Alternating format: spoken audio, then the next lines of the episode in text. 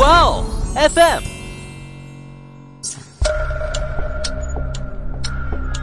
事件众说纷纭，案情扑朔迷离。思彤邀你一起走入案件现场，在娓娓道来中，用身临其境之感还原案件真相。如果刘昭华不走制毒贩毒的道路，而是研究化学方面的东西，应该说是个天才。高中没有毕业就能制作冰毒，还能更新制毒技术。在某一天里，他遇到有三个小偷偷东西。于是就出手抓住了他们，而也就因为这个见义勇为的行为啊，让刘昭华上了当地的报纸。但听到这里，我觉得啊，就发生在刘昭华身上的每一件事情，都让我感觉无比震惊。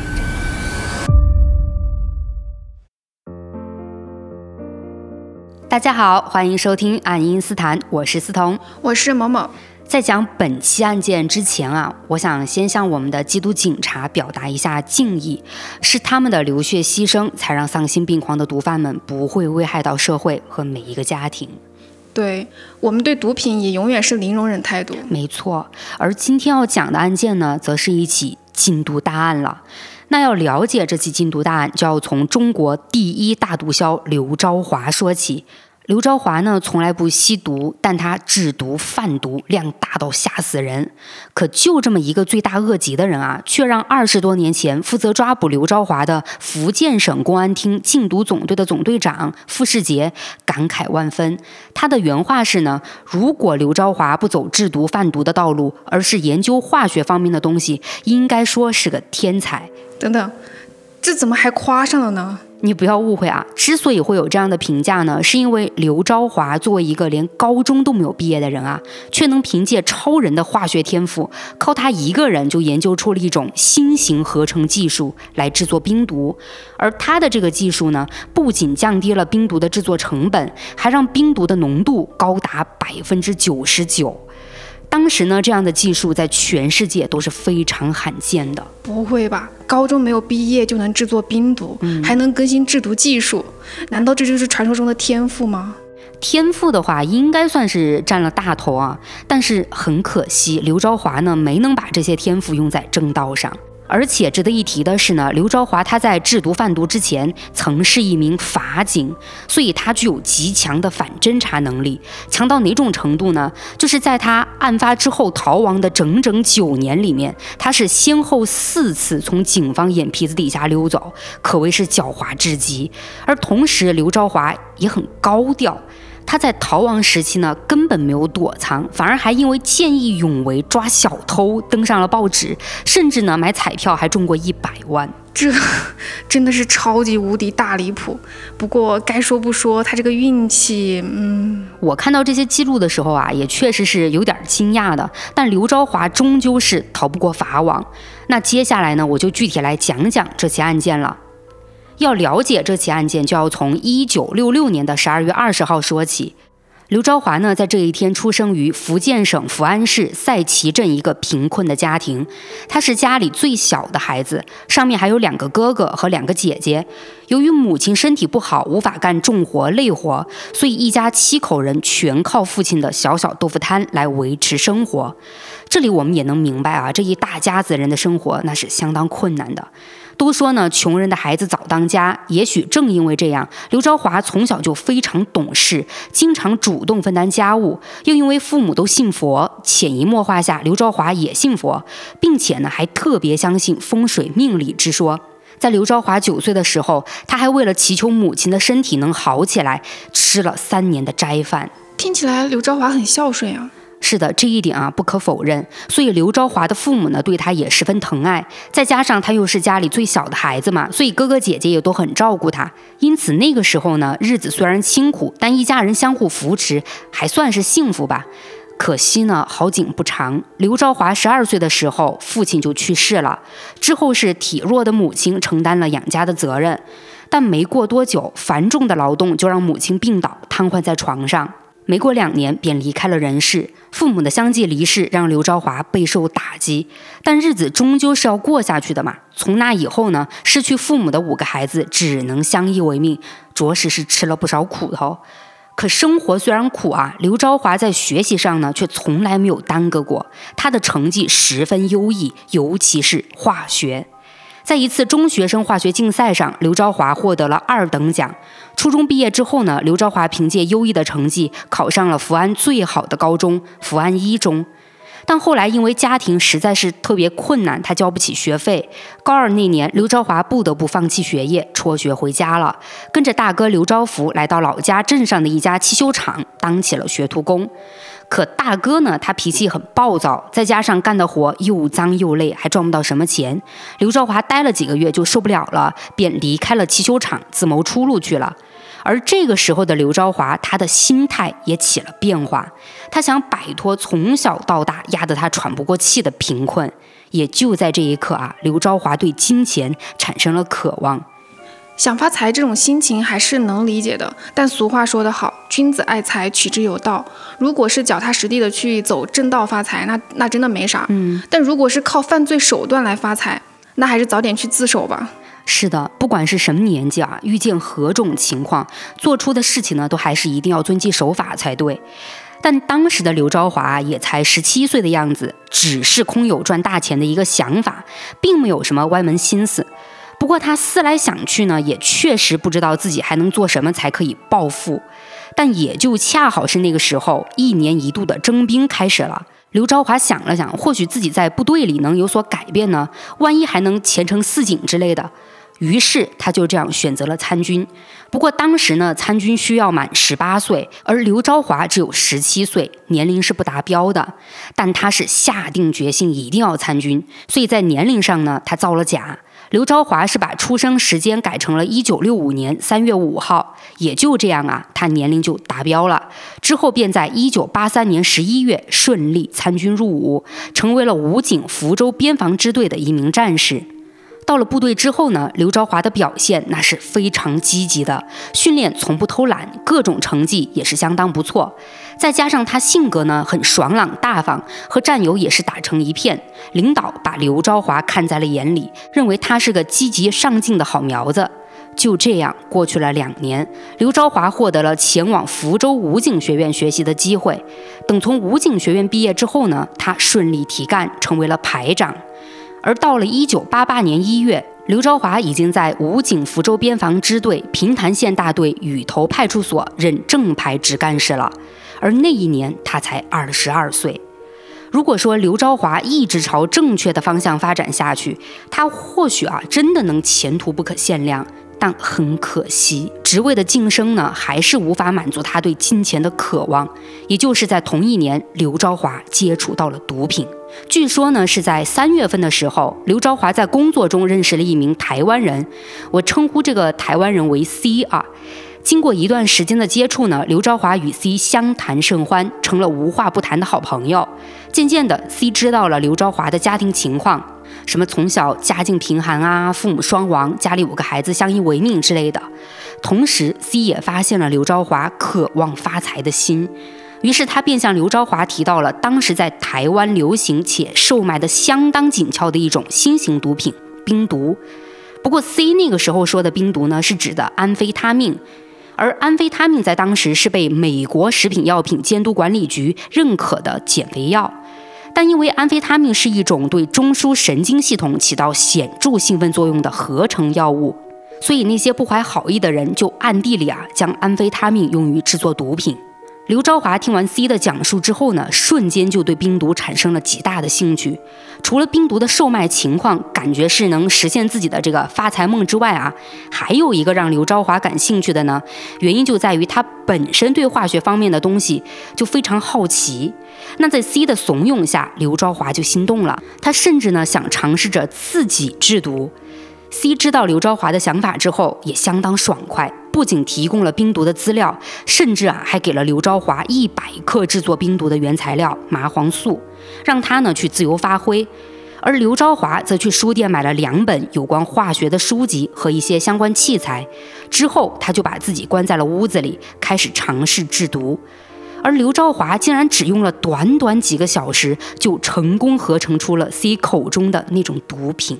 唉，这种化学天赋用在正道上不好吗？就是啊，而且还有一点你要知道啊，刘昭华这次合成冰毒是在一九八八年，那个时候中国大陆还没有冰毒这种毒品概念，而我国台湾那边市场上正规渠道售卖的安非他命呢，也不过是一种受到管控的减肥药，所以中国大陆和中国台湾地区在当时都没有出台专门的法律来禁止这种毒品。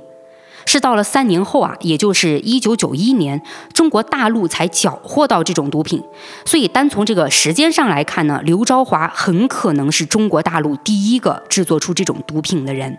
不过这次制毒对于刘昭华来说呢，算不上是什么发财的生意，只能说是一场实验。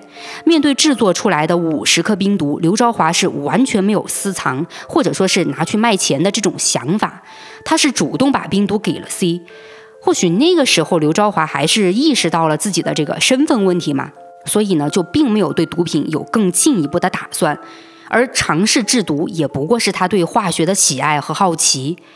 但不可否认的是，这次的经历在刘昭华的心中埋下了一颗罪恶的种子。再话说回来啊，虽然当时刘昭华没想着用这个制毒赚钱，但发大财的这个心还是一直有的。待在部队拿死工资，肯定是圆不了刘昭华的发财梦嘛。于是他便想着要离开部队。不过按照当时的规定呢，提干的军人必须在部队服役十五年。刘昭华也明白这个规定，心里就暗自算了算。他意识到自己还得在部队服役近十年，这个十年是何等宝贵啊！求财心切的刘昭华自然不能再耗下去了。于是呢，他为了能提前转业，竟想到了一个狠招。那就是自导自演的一起贪污公款事件。根据查到的资料显示呢，刘昭华在一九八八年任正牌职干事期间，贪污公款共计一百四十五点一五元。你要知道啊，那是在一九八八年，这一百多块钱在当时啊可不是小数目哦。所以刘昭华受到了支队行政记过一次，团队严重警告一次。而到了一九八九年年底，刘昭华也因为贪污事件提前转业了。他是转业到了福安人民法院当了一名法警。来到法院后呢，刘昭华的表现依旧是非常好，凭借自身实力，仅仅一年的时间就立了一个三等功。后来还被单位评为先进工作者。但还是那个老问题啊，一直缠绕在刘昭华心头：怎么才能暴富呢？虽然当上了法警，工资也确实就是比在那个部队啊要高了一些，但依旧无法达到赚大钱的目标。我在资料当中看到有记者去采访过一个熟悉刘昭华的同事，那个同事说呢，刘昭华当时的性格很要强，非常渴望能出人头地。刘昭华还曾当着同事的面不止一次抱怨过工资太低，而当时的刘昭华的工资是五十六元，五十多块钱。九十年代的话，应该不算少了吧？因为我没有经历过那个年代啊，所以还是去请教了一个了解那个年代的人，说是确实这个收入在一九八九年的福建算是还不错。如果确实是收入不错的话啊，我感觉那也只是针对普通人而言了。对于刘昭华来说，他本来就有一颗那种致富啊、想暴富的心嘛，对，所以他就觉得这笔钱很少。我觉得应该应该说是完全不够。嗯，对。后来是到了九十年代初，刘昭华因为他脑子转得快，能力也不错，是被调派到了市区负责招商引资的工作。在这期间啊，他认识了许多来自中国台湾、中国香港的商人，而后来呢，还渐渐认识了来自新加坡、菲律宾的外商。刘昭华的朋友圈子里开始出现五湖四海的有钱大佬了。他在见识过这些大老板的财富之后呢，那颗原本想发财的心啊，就躁动的再也停不下来了。而这次刘昭华便一脚踏上了不归路，他准备走私。为什么去选择走私这条路呢？那是因为刘昭华看中了福建紧挨着台湾的地理位置，就靠得非常非常近。嗯，对。而恰好，你想刘昭华他又做着招商引资的工作，也早就认识了很多台湾商人，这不就是现成的人脉和渠道吗？于是，在一九九二年，刘昭华开办了一家名叫福建宏发塑胶有限公司的塑胶厂，表面上顶着正规公司的招牌，收购加工国内国外的废弃塑料，暗地里啊，却和一些台湾商人干起了走私的活儿。什么龙骨酒啊、车啊，哪个能赚钱，刘昭华就走私什么。很快他就赚到了人生的第一桶金。那赚了钱嘛，当然就是享受啦。不久之后，刘昭华开上了丰田皇冠高级轿车，而且一买啊就是三辆，隔三差五的换着开。说实话哈，我对汽车呢不是很懂，更别提是九十年代的车了，所以就去查了一下，在当时这个丰田皇冠是进口车，大老板的标配，顶配豪华版那都是几十万的价格。哇哦，刘兆华也太豪了吧！对，九十年代就好几十万的车，还一买就是三辆，嗯。这说明他靠走私应该是赚了不少吧，赚翻了。对对，而这个刘昭华他开着豪车的时候，我们还要记住一点啊，他在别人眼中的身份，不过就只是法院的一名法警哦。哦，对哦。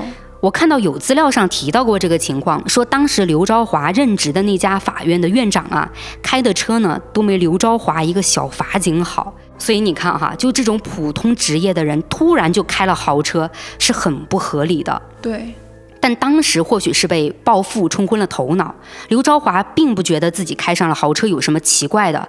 那到了第二年，刘昭华就出手更阔绰了，他在塑胶厂的旁边呢建起了一栋三层别墅。据说耗资啊是花了七十万，这什么概念啊？我就这么跟你讲，在一九九三年，刘昭华这栋七十万的别墅，那就是整个福安市最顶级豪华的别墅。你这么说也能想象了，毕竟豪车他一买就是三辆，这栋别墅当然也不简单了。没错，那也就是这个时候啊，刘昭华意识到了自己住的、开的都已经不是法警这个职业可以承担的开支了。自己现在这种行为呢，确实是太过招摇了。于是，在一九九四年，刘昭华辞去了法院的工作，正式成为了生意人。刘昭华原本以为自己能依靠走私啊赚更多的钱，可不久之后，打击走私的力度持续加大，同时也开始严格控制塑料的进口来源。这下子，不管是放在明面上的塑胶生意，还是暗地里的走私生意，刘昭华都做不了了。这让他的公司呢也濒临破产。要知道啊，自从刘昭华成为商人后，在当地已经算得上是有头有脸的人物了。早就被捧高的他，怎么能允许自己失败嘛？这样失败了，就很容易被人瞧不起啊。于是他就想尽了各种办法，试图去挽救自己的塑胶厂。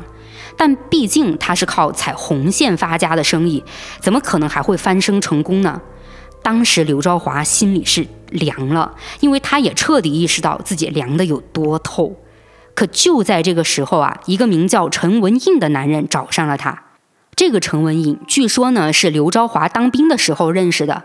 关于陈文印以前是做什么的，我并没有查到。但他找上刘昭华的时候呢，就已经是毒贩子了。那陈文印之所以找刘昭华，主要就是看中了他的塑胶厂和人脉。陈文印想要借用刘昭华的资源优势来制毒贩毒，而在他们一番沟通之后呢，刘昭华便从陈文印口中更加具体的得知了冰毒的情况和高额利润。听着陈文印描述的如何如何赚钱啊，以后怎么怎么样的一个吃穿不愁，刘昭华在濒临破产的这一刻，无疑是找到了救命稻草。他二话不说，立刻决定和陈文印合作了。他俩还明确分工啊，刘昭华负责制毒，陈文印负责售卖。你看看，最开始刘昭华在那个台湾人的怂恿下，不是尝试了制毒吗？嗯，这还真是让他提前就掌握了这歪门的技术了。对，但这次刘昭华呢，并不是要做自己第一次做出的那种毒品。在他第一次尝试制毒的时候呢，C 提供给刘昭华的原材料是麻黄素。如果说按照传统方法，确实制作冰毒的主要原料就是它，但我们国家呢对毒品的打击力度一直都很强，也早就将麻黄素列为了管制药物，想要批量购买那是绝对不可能的，而这也就意味着靠麻黄素制作出来的毒品是无法量产的，那无法量产，刘昭华就根本不可能靠制毒再次发家。可刘昭华在知道这种情况后呢，并没有放弃啊，反而是仗着自己在化学方面的天赋，他想要研究出一种不用麻黄素就能制作冰毒的方法。于是，在一九九四年到一九九五年间，刘昭华又耗资四十万建了实验室，并购买了大量化学原料和制毒工具，开始研制冰毒了。而最后呢，竟还真让他给研制出来了。这个时候，刘昭华研制出的冰毒纯度已经高达百分之九十五。不过品相上呢，却不像我们在禁毒宣传片里看到的那种，就是什么白色粉末呀，或者是白色晶体。刘昭华研制出的反而是一种颜色偏黄、颗粒很小的晶体。啊，那你的意思就是它的研制也没有完全成功吗？对，但刘昭华看到已经研制到这一步了啊。感觉好像也八九不离十了，他就想再做进一步的优化。其实你从他在部队或者是法院里的表现就能看出，刘昭华呢是个十分要强的人，他很多事情都是追求完美的，必须要做到最好才行。所以他在制毒上呢也是无法容忍自己研制的冰毒有瑕疵，于是他开始想办法去改进。是在一九九六年，刘昭华通过一个朋友认识了某大学的一名理工教授。据说呢，这位教授是研制炸药的，在化学领域很厉害。所以刘昭华就以研制减肥药安非他命为由，去请教老教授如何才能结成漂亮的晶体。老教授教书育人也都几十年了嘛，对那些求学好问的人呢，一向都是知无不言的。所以面对刘昭华，他也不可能一眼就识破刘昭华的本意，反倒是在跟刘昭华接触之后呢，老教授发现他在化学方面很有天赋，于是就起了爱才之心，甚至还亲自教刘昭华做实验。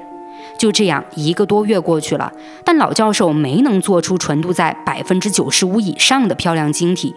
这里呢，其实我查资料了解到啊，老教授之所以没有成功，其实是刘昭华当时给到老教授的这个材料，他根本就不可能结出那种晶体。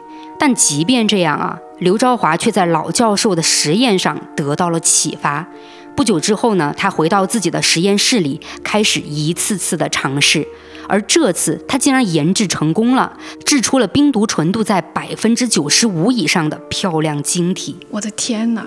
老教授要是知道了自己就是间接帮到了刘昭华，内心该多难受呀！还真是，我看见有报道是这么讲过的，说刘昭华后来被抓获啊，得知了整个案件之后的这位老教授是一直对自己指导刘昭华的事情无法释怀，甚至呢，他觉得就是自己的错。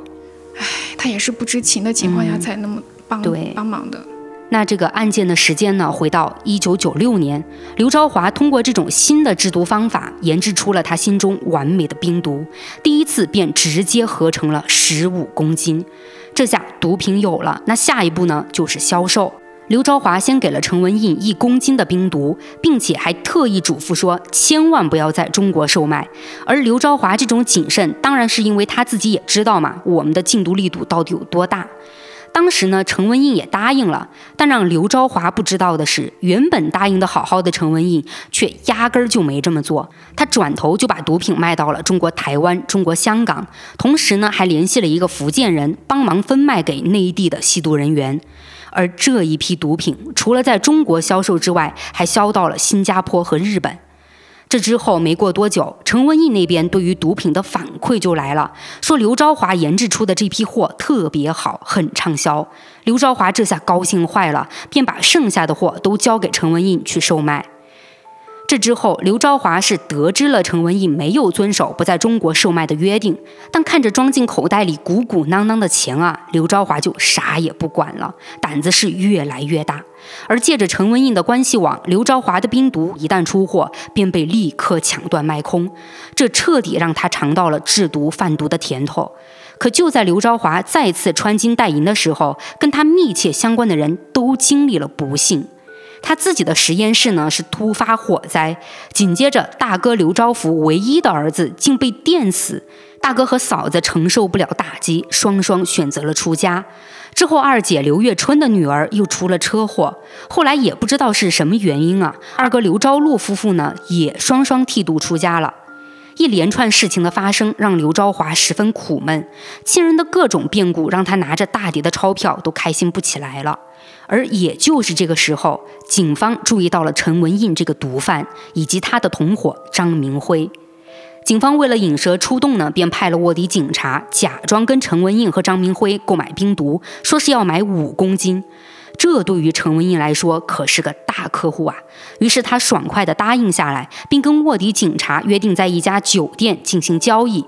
也就在他们正准备进行交易的时候，警方就将他们逮捕了。那陈文印和张明辉双双落网，面对人赃俱获呢，陈文印和张明辉也没办法抵赖，但他们却并没有第一时间供出刘昭华，因为这两人啊还妄想着刘昭华能把他们捞出去。直到一九九六年十一月二十六号，陈文印和张明辉醒悟了，他们知道自己不过是刘昭华的工具人。而这一天，法院对陈文印、张明辉两人走私贩卖冰毒案进行了审理，因两人拒不交代毒品来源呢，一审直接判处他们死刑。但到了这里啊，不得不说到这个刘昭华了，他真的是胆。大包天，因为在陈文印和张明辉被审判的当天，刘昭华就出现在了旁听席上。天哪，他胆子那么大的？是，要不是看到那个官方报道上就这么记载的，我都有些怀疑这个真实度。但刘昭华呢，确实就在审判现场，也正因为他到了现场，所以第一时间就得知了判决结果。刘昭华意识到陈文印和张明辉两人肯定会为了自保把自己给供出来，而实际情况也确实如此。陈文印和张明辉在知道一审死刑的判决之后呢，立刻就供出了刘昭华。之后在陈文印和张明辉的二审上啊，两人的判决就被改为了无期徒刑，而刘昭华便成为了警方重点调查的目标。一九九七年一月九号凌晨，警方组织警力包围了刘昭华位于塞江边上的冰毒工厂。可等到警方到达了工厂之后呢，却发现里面只有几名工人，主犯刘昭华早已不知所踪了。但经过搜查之后，警方发现刘昭华走的是相当匆忙的，连制毒设备都没来得及销毁。之后，警方又对刘昭华的制毒工厂展开了详细搜查。这一搜查后，让他们感到了诧异。因为在他们当时对毒品的了解里呢，制毒原料应该是麻黄素，可在刘昭华这个地方并没有麻黄素，而且制毒设备也跟以前警方查获的不同。这时大家才意识到，刘昭华很有可能掌握了新型冰毒制造技术。那这可不是寻常毒贩能做到的啊！基于此呢，警方开始对工厂周边展开更加细致的勘查，而工厂旁的别墅就进入了警方的视野。当他们对别墅进行搜查后，确实有了发现。也正因为这个发现，让警方意识到刘昭华到底有多么的狡猾了。到底是怎么回事呢？其实是警方在别墅的一楼发现了一个密道，而这个密道直接通向一百五十米外的塞江。经过警方的进一步了解，发现塞江边上以往啊都常年会停放着一艘快艇，而在警方搜查冰毒工厂的时候，这艘快艇却消失不见了。最后，警方还做过一个实验，按照普通人的正常速度，从别墅里的密道前往塞江上的快艇，只需要九十秒的时间；坐上快艇驶离塞江主干道，则只需要三分钟的时间。也就是说，别墅里的人只用四分半钟就可以逃之夭夭。而如果不通过这个密道走水路，而是走正常路道的话，就比如说警方他们是从别墅所在的村子那条路到达别墅的，而这条路路啊，则需要四十分钟。你看看这个时间对比。这个时间差确实有点大，而且从你说的快艇常年停在塞江边上也能推测出来，就是那个密道不是这几天才挖的，对，就只能说明刘兆华是提前给自己留了后路。而且我还觉得，说不定他之前把场址就选在那个江边上，已经就考虑过怎么方便自己逃跑了，很有可能哦。那经过警方后续的调查呢，他们则是发现啊，刘昭华是早在展开抓捕的前一个星期就已经逃跑了，甚至连妻子孩子都没有带走。等等，刘昭华还成家了，我一直以为他是在埋头制毒和一心赚钱呢。啊，那当然不会只有制毒和赚钱这样的生活啊！之前其实是我没有去提，主要是对这个刘昭华家庭情况进行讲述的资料并不多。但能确定的是呢，刘昭华一共有三个老婆。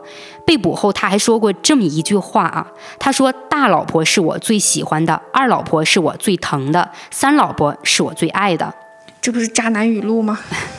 而刘昭华呢，在落荒而逃的时候，还只有一个老婆，那就是他所谓的自己最喜欢的大老婆，化名呢吴云清，是八十年代末刘昭华还在武警部队的时候认识的。当时吴云清是福建师大的一名学生，他和刘昭华是在一九九六年结的婚。哦，对了，这个地方呢，我想纠正一下，就刚才我不是提到刘昭华在逃跑的时候，连他妻子和孩子都没带吗？其实说的还是不够准确。事实上啊，刘昭华压根儿就没通知任何人。而他逃跑的时候，吴云清当时正在大学里面工作。据说是刘昭华被捕之后，吴云清才得知了刘昭华的真实情况，并且也知道了他还有另外两个老婆。吴云清是一气之下看破红尘，出家去了。怎么感觉刘昭华身边的人遇到事情就选择出家呀？刘昭华他哥哥姐姐出家啊，有可能跟他们一家人信佛有关系。吴云清选择出家呢，就不知道是不是也跟这个信仰有关系了啊？但这个情况确实我们也不清楚，就还是不去过多猜测了。那回归案件，一九九七年三月，刘昭华潜逃后，福建省公安厅就发布通缉令了。但两年过去，却没有发现刘昭华的任何蛛丝马迹。那么这个刘昭华到底躲到哪儿了呢？现在我们换个视角，回到刘昭华刚刚潜逃的时候。当时刘昭华虽然没有计划带着家人一起跑啊，但他却在第一时间带上了他这辈子最渴望的东西，那就是钱，足足拿了有二十万元现金。有了这笔钱之后呢，刘昭华的逃亡日子就谈不上什么困苦啊之类的啊。他离开福州之后，就先去了距离福州七十七公里远的雪峰寺，每天都在庙里烧香拜佛，异常的虔诚。但你别以为他是在忏悔啊，刘昭华的心里祈求的只是保佑他躲过抓捕，继续发大财。之后，刘昭华在寺院里是待了五天，随后便出发去了广东普宁。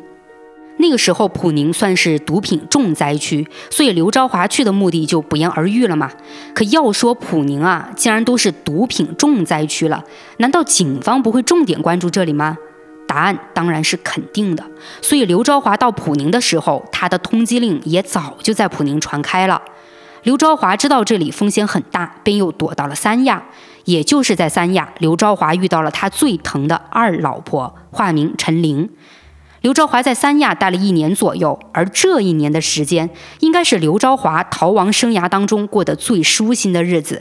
他没有制毒贩毒，而是每天都吃喝玩乐，那是惬意的很。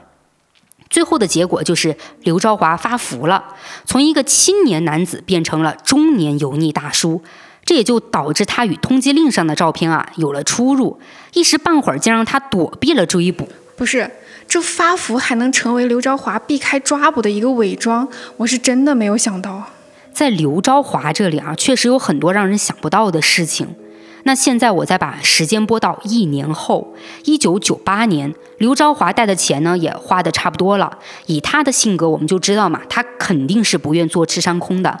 于是他就决定重操旧业。刚好那个时候，二老婆陈琳怀孕了，刘昭华就先把陈琳送回了老家待产，自己则再次前往广东普宁寻找合作者。这时出现在普宁的刘昭华，就跟通缉令上的刘昭华完全是两个样子了。所以刘昭华呢，最开始的顾虑就彻底消失了。而后刘昭华是经人搭线认识了大毒贩程炳熙，就这样啊，这两个人呢，一个出钱，一个出技术，合伙办起了厂。刘昭华在陈炳熙的经济支持下，短短两个月的时间就生产出了一吨的冰毒。陈炳熙在惊讶之余，便快速地将这一吨冰毒销售了出去。而刘昭华在广州疯狂制毒期间，也没忘记风花雪月，他便在这里遇到了最爱的三老婆，化名李小青。这一次遇见爱情，让刘昭华不仅跟李小青结了婚，甚至还跟着李小青回了他的老家武夷山。我之所以提到这个小细节啊，并不是想表达刘昭华有多么喜欢这个李小青，只是因为刘昭华最后被捕呢，跟李小青有一点关系。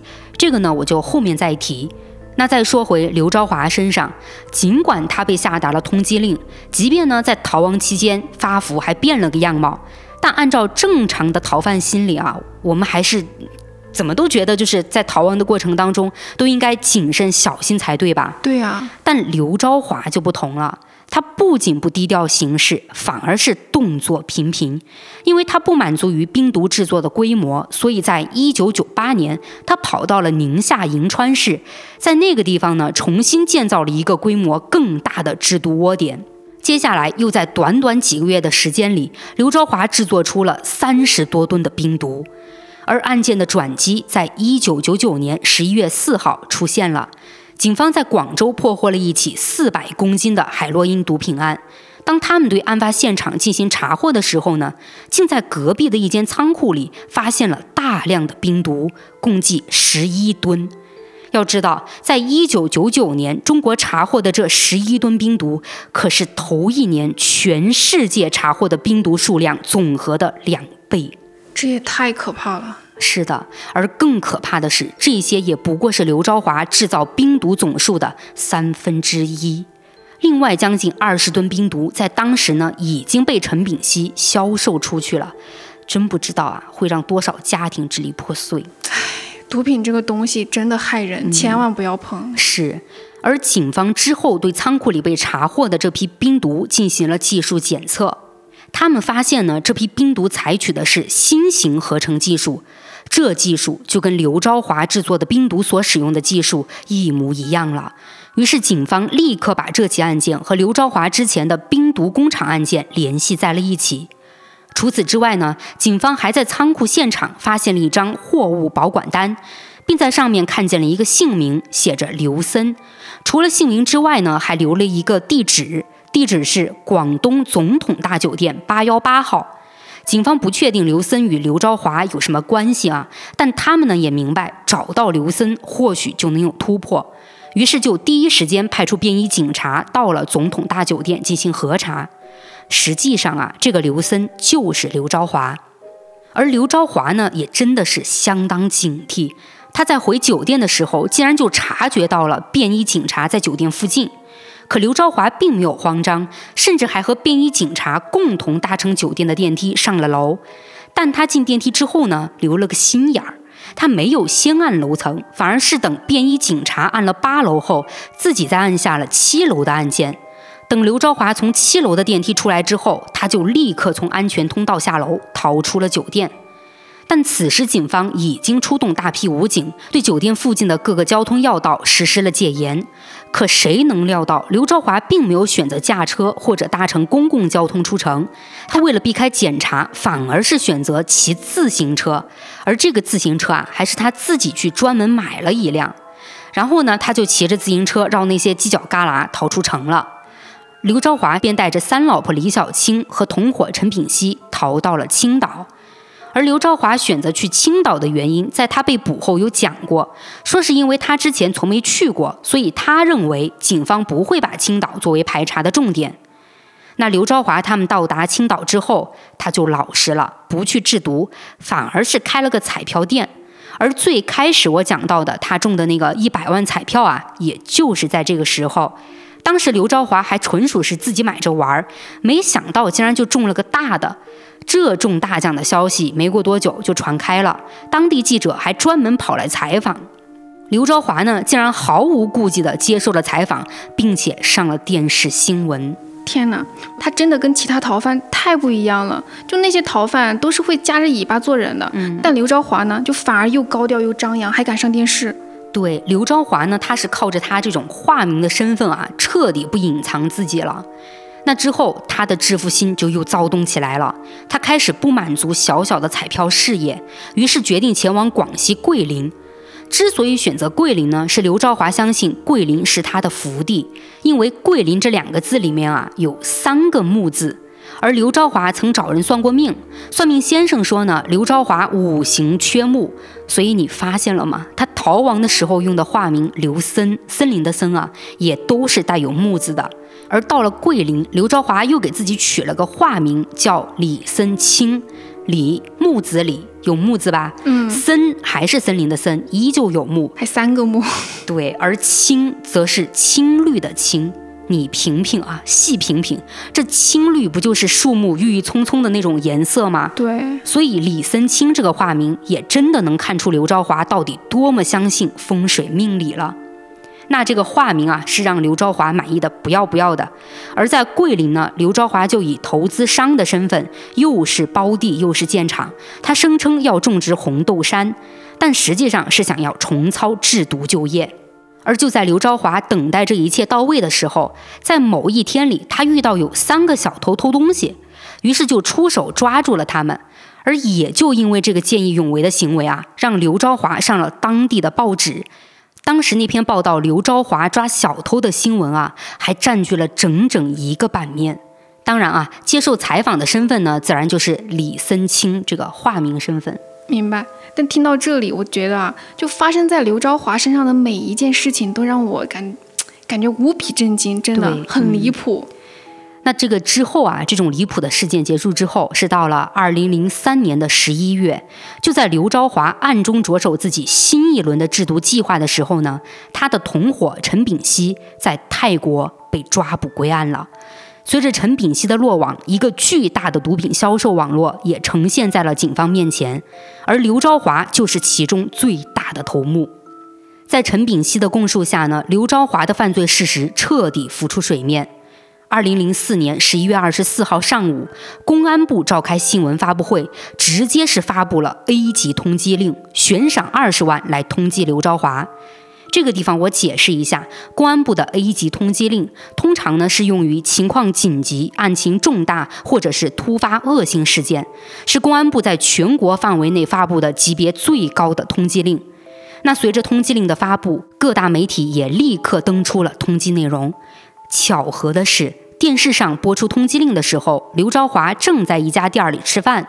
当时还有人说啊，说刘昭华跟这个通缉令里面的人长得很像。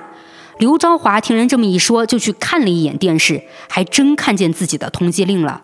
按照常理，犯罪分子听到有人这样去说自己长得像，或者是自己看到电视里就有他的通缉报道的时候，怎么都应该是那种又紧张又慌乱，巴不得赶紧逃的那种状态吧？肯定的呀。然而刘昭华却没有。他被捕之后呢，还提过这件事情。他说看到电视里被通缉的自己，还心想自己怎么那么厉害，并且还笑着问那个说自己跟通缉犯像的人，问他：“哎，我哪儿像了？”结果这一反问，倒让对方连连说不像。毕竟啊，我要跟你讲，当时这个刘昭华的身份，他是有钱商人、企业家，一般人还是不敢得罪的。不得不说，刘昭华的这个心理素质真的好强。是哦，不过这个刘昭华他只是表面上没有任何异常，但是他的心里呢反而是很慌了。所以在吃过饭之后，刘昭华便赶紧回到了住所，收拾东西准备逃跑。而与此同时，在通缉令发布之后，警方就接到了举报电话。举报人说，一个叫李森清的商人跟通缉犯长得很像，而且李森清呢也不是当地人。警方得到这条线索之后，立刻调查了李森清。他们发现李森清很可能就是刘昭华。而之后，警方便来到了刘昭华在桂林所居住的别墅。然而，别墅里早已人去楼空。也就这样啊，刘昭华再一次从警方的围捕中潜逃成功。他还继续不按常理出牌。刘昭华没有逃出桂林，反而是藏在了桂林燕山上的一处废弃雷达洞里。他足足在这个洞里呢待了半个月。等警方追查过来的时候，刘昭华依旧逃跑了。后来，警方发现刘昭华在洞口处留下“李森清到此一游”的字样，以此呢来挑衅警方。而山洞深处还刻有他真正的名字刘昭华，可以说他自己是主动暴露了身份，又对警方嚣张至极。而另一边，顺利逃走的刘昭华已经没有可以再逃跑的地方了，但他呢也没有考虑出国。此时的刘昭华似乎是已经厌倦了逃亡，所以他没有伪装自己的外貌，也没有再精心策划自己的逃跑路线，而是回到了老家福安。但怎么说呢？选择福安也可能是刘昭华他存在一种侥幸心理啊，因为他以为呢最危险的地方就是最安全的地方，好歹是也能让他躲一段时间嘛。但刘昭华错了。警方与刘昭华较量了九年，早已是摸清了他的性格，也预判出了他之后的行动，所以警方早早的就在刘昭华的老家福安重点布防。由此，一场针对刘昭华代号为“啄木鸟”的抓捕行动开始了。也有说呢是“啄木行动”的，但不管是“啄木鸟”还是“啄木”啊，我们都能发现这个代号是很彰显警方的魄力的。你想想，刚才我也提到，刘昭华所有的化名都含有这个“木”字，那警方他啄木就是一定要把刘兆华揪出来了嘛。时间呢，到了二零零五年春节前夕，警方发现刘昭华的三老婆出现在了福安，并且呢还租了一处房子。可在好几天的监控下，警方却并没有发现刘昭华的踪迹。于是警方按兵不动，远远地观察着，直到三月五号凌晨，刘昭华终于现身了。准备充分的福建省公安厅禁毒总队、联合刑侦总队和武警三方力量组成联合行动指挥部，他们雷霆出击，成功将刘昭华、三老婆李小青以及贩毒同伙给抓获了。哎，终于是抓到了。不过在福安，就是刘昭华的三老婆这个租房的行为，是在帮助刘昭华吗？这属于从犯吧？是的，后来调查呢，是发现刘昭华的三老婆李小青是帮助过刘昭华藏匿转移过赃款，一审就判处了他五年有期徒刑。李小青被捕之后曾说，这辈子最后悔的一件事儿就是嫁给了刘昭华。但我们就看刘昭华这边啊，他落网之后呢，并没有什么幡然醒悟啊、后悔莫及之类的事情发生，反而是十分狂妄。我有看到纪录片里啊，就是刘昭华当时被捕之后，警方就审问他的一个录像。当警方询问他名字等问题的时候呢，刘昭华反而是告诉警察，想要问什么就列个清单或者提纲，但如果想要用智慧去战胜我，那绝不可能。我的天，他也太嚣张了！是的，一直到案件进入审理阶段啊，他狂妄的态度依旧是没有收敛。不仅拒不认错呢，刘昭华甚至还狡辩说自己的毒品从来只卖给外国人，不卖中国人。实际上，我们也清楚嘛，刘昭华他制作的这个毒品是全中国都在销售，单说他在内地销售的毒品就从中获利超过两千万。零几年的两千万，这是多么庞大的一笔数目啊！而这些钱呢，在刘昭华逃亡的路上已经被挥霍一空了。之后，时间来到了二零零七年六月二十二号，刘昭华因为制造、运输、贩卖毒品罪被判处死刑。而随后，刘昭华还提起了上诉，但最终呢，他的上诉是被驳回了，并维持原判。最后，刘昭华在二零零九年九月十五号被执行死刑，总算是让他付出了代价。对，不过听了今天这个案件啊，我感觉也是一种巧合吧。就因为我前几天刚好看了一部纪录片，也是跟毒品有关的啊。片子呢是二零一二年上映的，就有点小众。片名叫《凤凰路》。讲的呢是导演历时六年，就是跟拍了九名吸毒女子，就是画面真的非常的真实，是将这些女孩踏入毒品深渊后的那种挣扎与麻木，就表现得淋漓尽致，很具有警示作用。嗯，我觉得通过这这种类型的那个纪录片啊，也是能加强我们对毒品的认知和提高我们的一种防范意识的。没错，大家真的要认识到毒品的一个危害，千万不要有好奇心。对。那今天呢，我就和某某聊到这儿了。欢迎大家点击订阅、收藏呀，也欢迎大家多多评论互动哦。我们下期再见，拜拜，拜拜。